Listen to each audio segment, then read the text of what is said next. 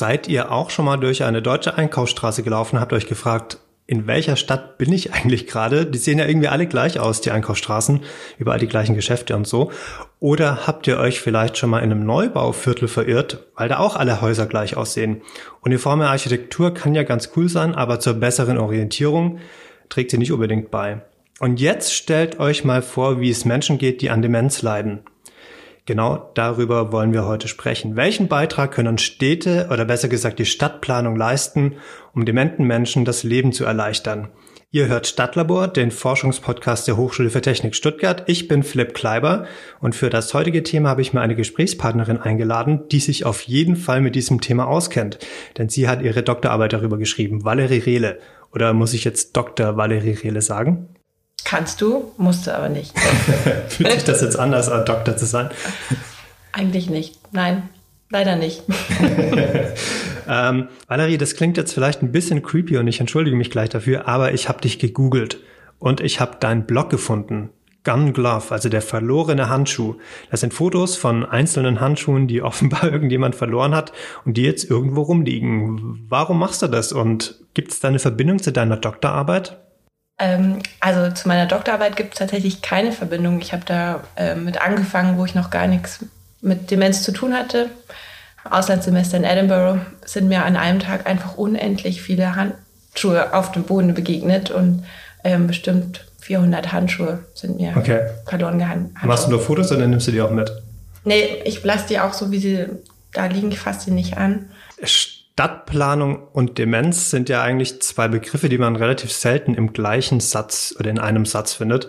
Wie bist du denn auf die Idee gekommen, die beiden Gebiete zusammenzubringen? Ich bin ähm, nicht auf die Idee gekommen, ich bin sozusagen mitgegangen. Die Idee ähm, ähm, wurde im Rahmen einer Masterarbeit, ist die aufgekommen, die hier auch an der Hochschule für Technik geschrieben worden ist von einer Kollegin von mir, ähm, ich glaube, das muss so 2014 gewesen sein, im Bereich der Stadtplanung.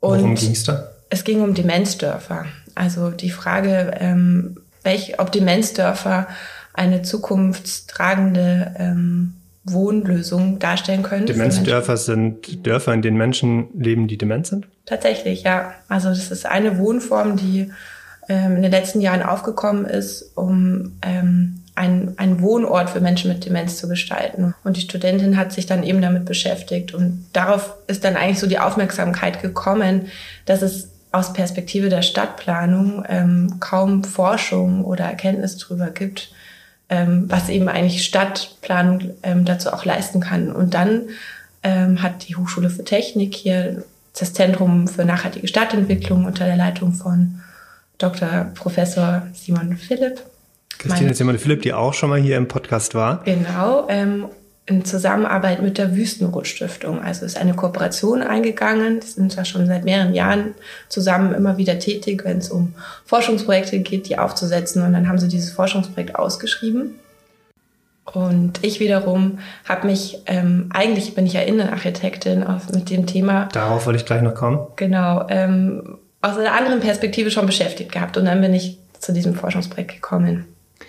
Vielleicht ganz kurz, bevor wir weiter in das Thema einsteigen, was ist denn überhaupt Demenz? Ich glaube, viele haben, kennen den Begriff natürlich und können sich irgendwas darunter vorstellen, irgendwas mit vergessen wahrscheinlich. Aber was ist der Unterschied zu Alzheimer? Gibt es überhaupt einen Unterschied? Hast du dich damit auch beschäftigt im Rahmen, im Rahmen deiner Doktorarbeit? Ja, am, am Rande möchte ich sagen, weil ich bin natürlich auch keine Medizinerin oder stelle die Diagnose. Ähm, aber Ganz um es runterzubrechen, steht Demenz eben für verschiedene Demenzformen. Und Alzheimer-Demenz, was ja so dann der Begriff ist, mit dem man da am meisten den Begriff Demenz wiederum in Verbindung bringt, ist eben die am häufigst auftretende Demenzform. Man sagt, so sind so 60 bis ähm, 65 Prozent ähm, der Menschen mit Demenz haben eine Alzheimer-Demenz.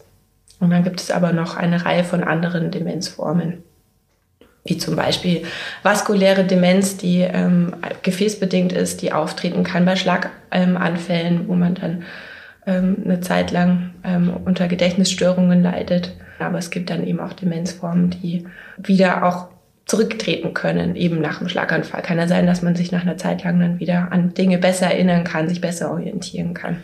Orientieren ist ein gutes Stichwort. Wie orientieren sich denn Menschen mit Demenz? Das ist eine gute Frage. Die du bestimmt untersucht hast. Und auf die es ähm, keine einfache Antwort gibt, weil so wie wir uns auch alle unterschiedlich orientieren und gelernt haben zu orientieren, unsere eigenen Fähigkeiten da entwickelt haben im Laufe unseres Lebens, so ist das bei Menschen mit Demenz eben auch. Es gibt nicht die eine ähm, Orientierungsart. Es gibt ganz verschiedene Wege, sich zu navigieren. Zum Beispiel? Also wenn ich jetzt zurückdenke an unser Forschungsprojekt, wo wir ähm, eben auch das Glück hatten, mit Betroffenen zusammenzuarbeiten, gab es zum Beispiel eine ähm, Betroffene, die sich hier in Stuttgart am Fernsehturm orientiert hat. Mhm. Also sie ist aus dem Haus gegangen und hat immer mit der Entfernung zum Fernsehturm und der ähm, Himmelsrichtung abschätzen können, wie weit sie von zu Hause entfernt ist. Wir hatten aber auch wieder auf der anderen Seite einen ähm, Betroffenen, der ähm, sehr lange als Kurierbote gearbeitet hat und er hatte eigentlich so eine, man sagt, kognitive Karte in seinem Gedächtnis. Also hat sich schon fast blindlings durch die Stadt bewegt und wusste, hat sich an den Straßennamen auch stark orientieren können und ähm, obwohl er dann in seiner Demenz vielleicht schon weiter fortgeschritten war auf, als andere, wo man sagt, einen Alltag hat er nicht mehr so gut beschreiten können, konnte er sich noch wahnsinnig gut orientieren, vielleicht sogar besser als ich am Ende. Das sind ja jetzt im Prinzip so Merkmale einer Stadt, die so herausstechen, wie der Fernsehturm oder bestimmte Straßennamen oder so. Habe ich am Anfang übertrieben, als ich gesagt habe, dass Neubauten eher uniform, monoton gestaltet sind? Nein, würde ich sagen, hast du nicht. Also man kann das natürlich auch mal wieder nicht pauschalisieren, aber ähm, man muss ja schon vorstellen, oder man sieht ja schon, dass wenn Gebäude momentan gebaut werden, dass sie vor allen Dingen, sage ich jetzt mal, eine einfache Nutzung zugefügt werden, wie Wohnen oder so, mhm. dass es da nicht eine starke ähm, Unterscheidung in, in der Typologie gibt. Ähm, auch der Materialität, also gibt es eine verschiedene, oder der Oberflächengestaltung und Farbe. Jetzt, Farbe, Farbigkeit, ja, man macht ja gerade alles sehr, ja, einfach, einfach. Und man denkt, es ist einfach, ja, und vielleicht auch hilfreich in vielerlei Hinsicht. Ähm, aber für die Orientierung, wenn man mal drüber nachdenkt, ist es eigentlich logisch, ist es nicht unbedingt hilfreich. Da ist es hilfreicher, dass man immer mal wieder Gebäude hat, die hervorstechen. Man nennt es dann sogenannte Ankerpunkte oder Landmarks, die uns aber auch, also uns, sage ich mal, ohne Demenz helfen zu wissen, okay, hier bin ich. Und ähm, der Klassiker ist eigentlich so die Kirche in der Stadt mit dem Kirchturm oder das Rathaus, wo man auch eine, eine bestimmte Funktion, die das Zeit seines Lebens oder seitdem man in diesem Quartier wohnt, eigentlich immer schon auch ähm, diese Zugehörigkeit hatte. Ja, also kann man sagen, dass ähm, Demenz eigentlich auch ein Plädoyer dafür ist oder Menschen mit Demenz zu unterstützen, einfach auch auf ähm, Diversität in der in der gebauten Architektur achtet. Wird das dann beachtet? Wird es im stadtplanerischen oder architektonischen Prozess beachtet? Also wenn es beachtet wird, dann nicht unter den Gedanken, um Menschen mit Demenz eingefallen zu tun, denke ich mal. Also ähm, ich denke, jede, jede Kommune ist gewillt, dass sie eine bestimmte, einen bestimmten Alleinstellungsmerkmal auch in der städtebaulichen Gefüge ähm, erlangt und haben sie natürlich auch nicht immer alleine im Griff. Ähm, aber die Bedürfnisse von Menschen mit Demenz sind bisher eben noch nicht ähm, auf der Bildfläche der äh, PlanerInnen und Kommunen ähm, angelangt, muss man schon sagen. Reicht da eine Kirche in einem Stadtviertel zur Orientierung für Menschen mit Demenz oder sind die Bedürfnisse eher so, dass an jeder Straßenecke ein, eine bunte Statue steht oder sowas, an der man sich orientieren kann? Ja, also kann sein. kann ich, ich, es tut mir dann immer leid, dass ich nicht sagen, ja, auf jede, auf jede Ecke eine Statue wäre gut. Wir hatten tatsächlich auch eine, eine Patin, die sich wirklich an einem Kunstwerk in ihrem Quartier orientiert hat. Da wusste sie, sie muss jetzt rechts laufen, um in die Einkaufsstraße zu kommen. Also ich würde sagen, ähm, so unterschiedlich oder so eine, eine, eine breite ähm, oder sagen wir besser eine Bandbreite an unterschiedlichen Orientierungsmerkmalen ist auf jeden Fall hilfreich. Wenn man jetzt nur ähm, an Denk also Kunstwerke denkt, dann kann das natürlich auch wieder zu Irritationen führen. Wenn an jeder Ecke eins ist, muss man wieder überscheiden, was an welcher Ecke jetzt welches denn letztendlich ist. Wie einfach ist es dann, sowas umzusetzen? Vielleicht unterscheiden wir mal zwischen ähm, Stadtviertel, die schon bestehen, die vielleicht demenzfreundlicher gemacht werden sollen, oder Stadtviertel, die komplett neu entstehen da wird wieder klar, wie schwierig dieses Thema ist. Ich möchte nicht immer nur sagen, dass es schwierig, schwierig, schwierig ist, um zu sagen, am besten macht man gar nichts. Aber ähm, wenn man jetzt über Änderungen spricht, ist das für Menschen mit Demenz auch immer erstmal eine, eine Schwierigkeit, ähm, wenn sich Dinge verändern, weil sich eben gerade so die ritualisierten Abläufe, also die kleinen Rituale im Alltag eigentlich ähm, dann auch die, die Hilfe sind, um sich besser zu orientieren. Viele haben sicherlich auch schon einen Weg gefunden, wie sie sich zurechtfinden. Genau. Und wenn das dann geändert wird, weil auf einmal irgendwie, keine Ahnung, eine Straße aufgemacht wird und gebuddelt wird und die Straße umgeleitet wird, dann kann das eine Schwierigkeit darstellen. Kann aber jetzt auch nicht die Antwort sein, okay, wir dürfen jetzt einfach überhaupt keine Änderungen mhm. mehr ähm, vollziehen, aber wir müssen uns dann vielleicht mehr klar werden, dass wir eben dann besser, wenn es um zu Änderungen kommt, ähm, kommunizieren, dass dann in dem Moment dann eine Hilfestellung ähm, impliziert wird. Das heißt, es ist immer schwierig, wenn es zu Veränderungen kommt, aber die Frage ist, wie, wie leiten wir diese Veränderungen ein? Und das würde ich jetzt mal zu dem, zu dem bestehenden ähm, Quartieren sagen. Wie ist es bei neu gebauten oder neu zu bauenden Quartieren? Da kann man auf jeden Fall sagen, dass es ähm, ebenso, wie wir jetzt gerade über die Monotonie gesprochen haben, dass das hinderlich sein kann, um sich zu orientieren. Ähm, du hast ja auch in deiner Einleitung angesprochen, so diese Frage, warum schauen also alle Städte gleich aus mittlerweile? Also das gibt's, das gibt's ja nun mal Einkaufsstraßen oder ähm, ja, also Orte, die in allen Städten Europas mittlerweile gleich sind. Fassaden, ja. Sprechen nicht unbedingt für, für ähm, Orientierung und Identität. Und ähm, da gibt's natürlich Mittel, die man einsetzen kann als Gestalter, in ähm, da Orientierung zu schaffen und Identität.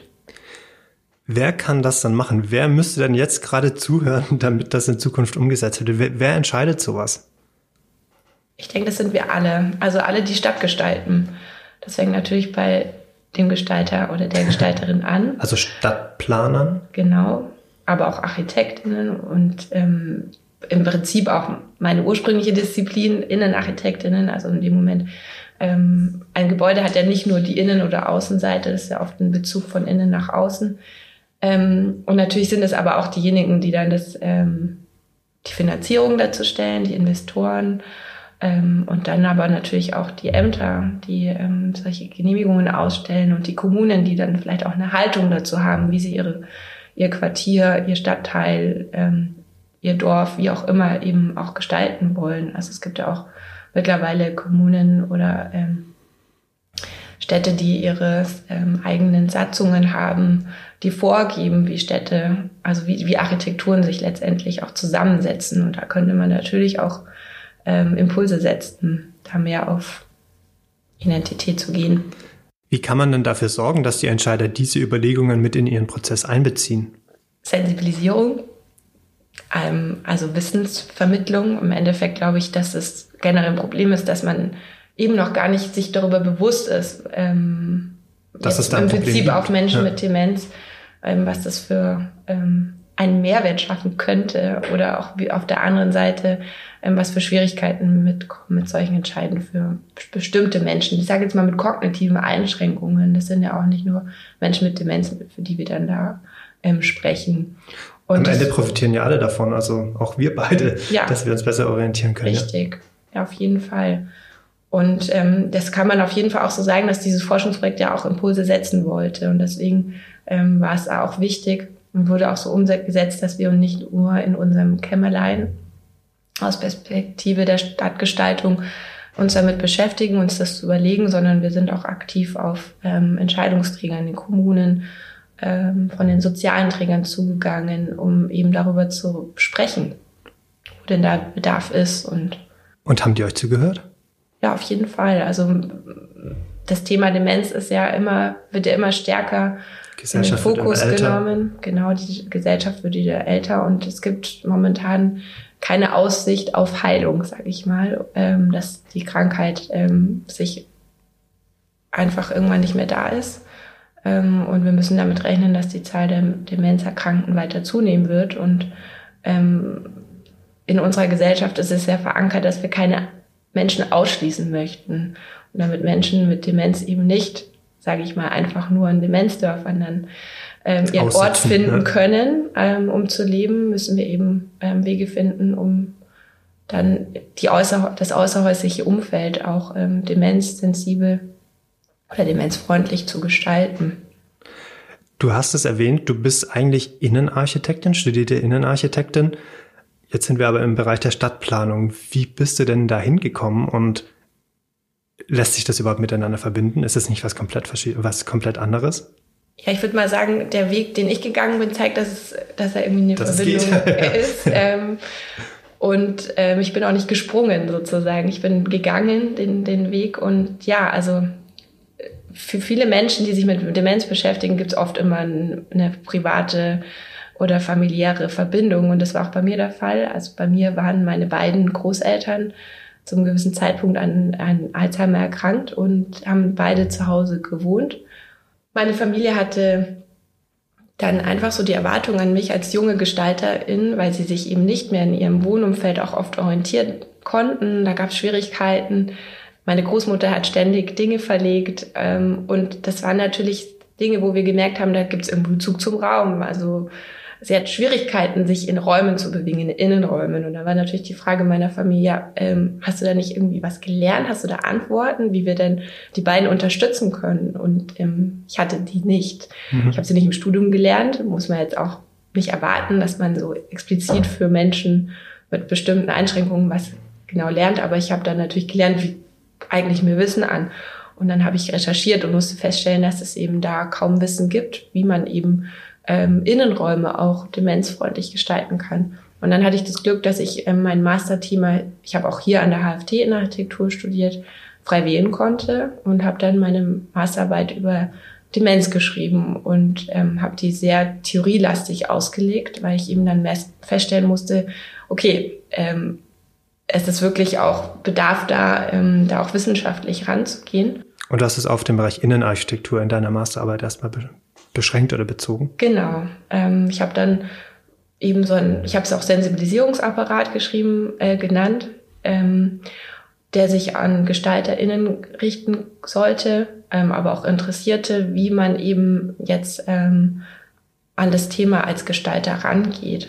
Und habe da festgestellt, dass es auch ein super spannendes Thema ist, weil Demenz ist ja eigentlich auch immer stigmatisiert mit ähm, ja, äh, Defiziten und ähm, Schreckensnachrichten und so weiter. Und eigentlich ist es ein wahnsinnig spannendes Thema in dem Moment, wo sich jemand nicht orientieren kann, stellt es ja ganz neue Fragen für uns, wie, wie um was geht's eigentlich ähm, in Räumen. Und ja, und ich habe dann da auch große Freude dran gehabt, habe dann nach meinem Studium ähm, in einem Architekturbüro gearbeitet, habe mich da auch mit Pflegeheimarchitektur beschäftigt. Mhm. Das ist dann so der Klassiker, wenn man ähm, an dem Thema weiter dranbleiben möchte.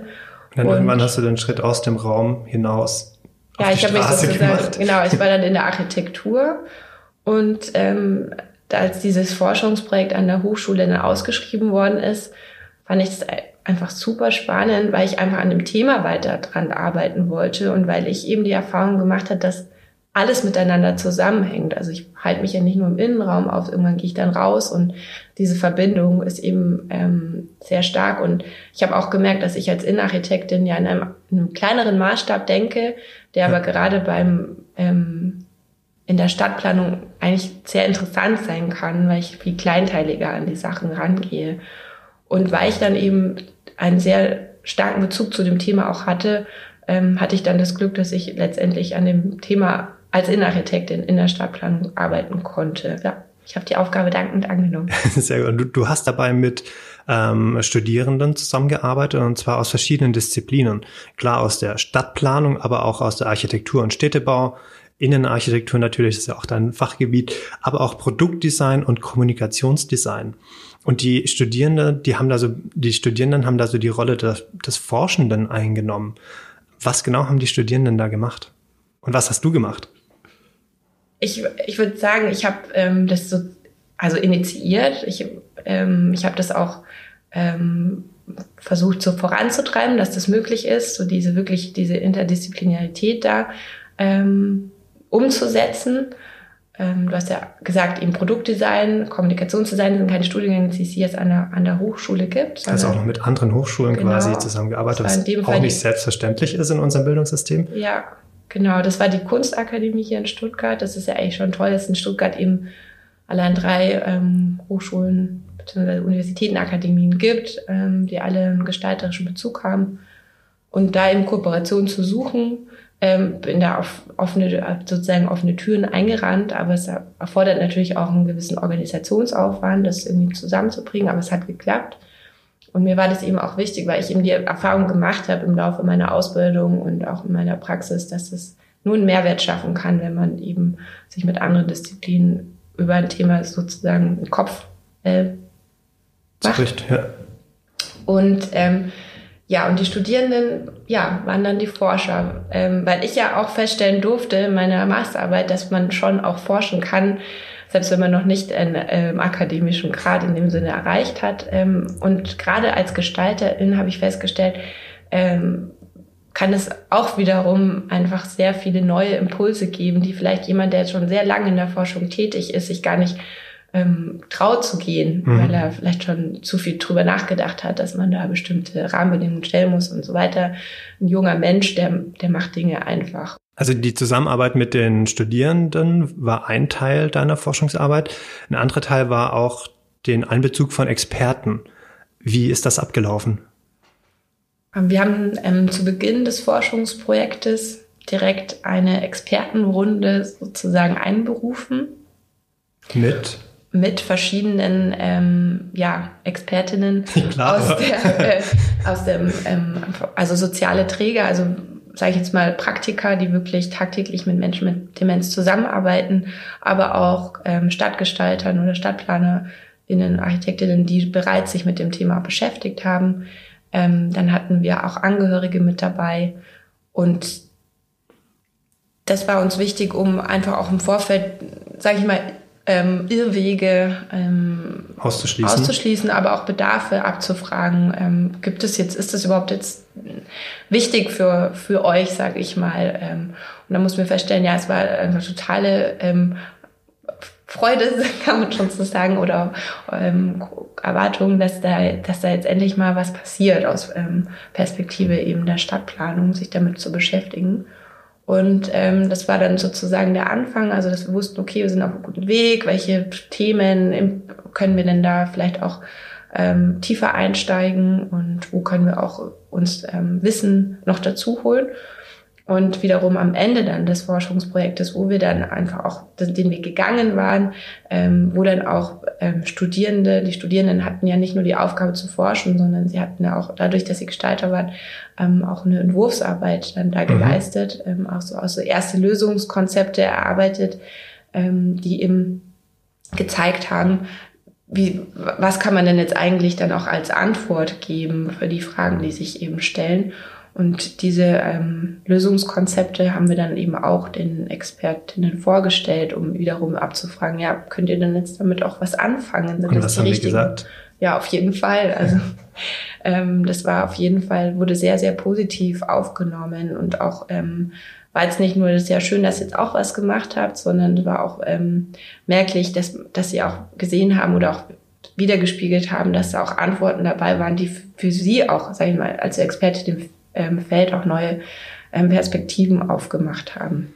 Waren die, die Ergebnisse der Studierenden eher so Visionen, also so Wunschvorstellungen oder waren die schon nah an der Realität, also Sachen, die man wirklich umsetzen kann?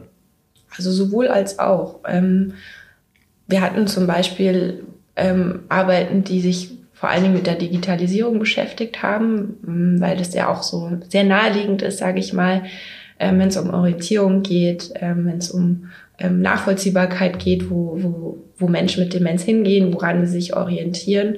Ähm, haben da Studierenden zum Beispiel ein digitales Tool entworfen, also ein Konzept, wie man mhm. das eben aufnehmen kann, um dann im besten Falle die Menschen mit Demenz und die Angehörigen zu entlasten, weil man merkt, okay, in einem bestimmten Quartier gibt es bestimmte Punkte, die für ganz verschiedene Menschen ein zentraler Ankerpunkt eben darstellen. Ähm, und die Frage, wie kann man das aufnehmen? Und das wäre jetzt natürlich was, was man eigentlich direkt umsetzen könnte, wenn man entsprechendes ähm, wenn der Wille da ist, ja. Wenn der Wille und das auch das natürlich Budget da ist oder die ja. Kommune, die sich bereit erklärt. Ähm, das waren, sage ich mal, das waren ganz, also auf diesem Weg äh, Antworten, die jetzt ne, nicht auf eine Vision abspielen, sondern einen, auf einem Ist-Zustand und wie der besser funktionieren könnte. Und dann hatten wir aber auch Arbeiten von Studierenden, wie zum Beispiel, dass sie einfach diesen Sensibilisierungswillen auch, auch nochmal formuliert mhm. haben, weil sie selber gemerkt haben, hey, Moment, bevor ich mich mit dem Thema beschäftigt hat, hatte, hatte ich eine komplett ähm, andere, andere Meinung, andere Haltung zu dem Thema. Und die haben dann zum Beispiel eine, ähm, eine zeigen wir, Werbestrategie entwickelt im öffentlichen Raum, wie man für dieses Thema Demenz und Alter auch sensibilisieren kann. Und ähm, natürlich gab es aber auch Studierenden, die dann in ihrem Team entwickelt haben, okay, was, was gibt es dann wirklich für konkrete bauliche, architektonische ähm, Handlungsmöglichkeiten und haben sich dann so eine Art ähm, Handlungskatalog da merkt man, glaube ich, ganz gut die verschiedenen Hintergründe der Studierenden. Also Kommunikationsdesign waren wahrscheinlich eher die, die Werbung machen wollten und die Architekten wahrscheinlich eher die, die die Bauvorschläge gemacht haben. Wobei muss man jetzt dabei sagen, das mit der Werbung, das waren tatsächlich Architektinnen. Also, Echt? ja, aber vielleicht dadurch, dass sie dann so angeregt waren, haben sie dann auch über ihren, ihre Disziplinen nachgedacht. Also man ja. hat schon gemerkt, ähm, dass da, ähm, dass dann auch meine ähm, Studierende über ihre Disziplinen sozusagen hinauswachsen und ähm, ja, angeregt waren, anders nachzudenken, anders an das Thema hinan, heranzugehen. Und du hast es ja schon ähm, erwähnt, die Studierenden hatten Paten, also Dement oder Menschen, die an, Demenz, die an Demenz erkrankt sind, zur Seite. Ich habe ja selber mit äh, durch meine Großeltern ähm, die Erfahrung machen können, dass in dem Moment, wo ich sie beobachte, eben eine ganz andere Wahrnehmung bekomme, wie, sage ich jetzt mal, die Demenz funktioniert oder welche Herausforderungen mit sich mitgehen. Und ich hatte damals viel Zeit mit meinen Großeltern verbracht, um sozusagen diese Perspektive Demenz einzunehmen. Und diese Erfahrungen, die ich da gemacht habe, die kann man eben einfach auch nicht, sage ich mal, sich erlesen, die muss man erleben.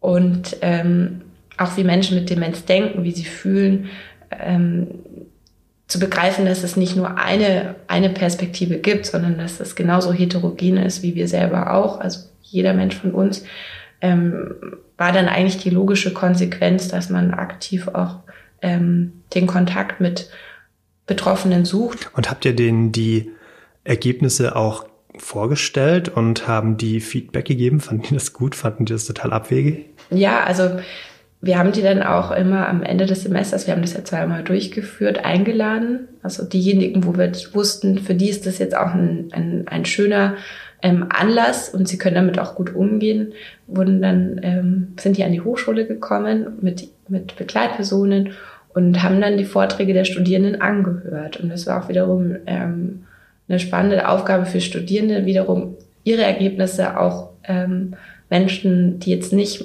ähm, Bezug haben zur Architektur, also zu ihrer Disziplin, halt ihre Ergebnisse auch ähm, plausibel zu erklären. Und dann hatten wir eben auch schon Paten, die das auch kommentiert haben und die sich dann da eingebracht haben. Und das war ähm, auch wahnsinnig ähm, spannend und ähm, teilweise wurden dann ganz andere Themen aufgemacht, die wir vielleicht in unserer eigenen ähm, Blase so einfach besprechen würden. Es war auch da auch auf jeden Fall nicht nur so, dass ähm, die Menschen mit Demenz für uns ähm, ein toller Partner waren, um ähm, die Stadt anders wahrzunehmen, sondern sie haben in der Tat eben auch ähm, interessante Fragen und Impulse gegeben. Und sie haben vor allen Dingen durch, durch sage ich mal, ihre offene Art und Weise, die oft mit der Demenz auch kommt, ähm, da auch für viel ähm, Freude und ähm, Spaß gesorgt. Aus deiner Doktorarbeit ist ja auch ein Buch entstanden. Das könnt ihr, liebe Hörer, auch kostenlos bestellen bei der Wüstenrot Stiftung. Ich mache den Link in die Show Notes.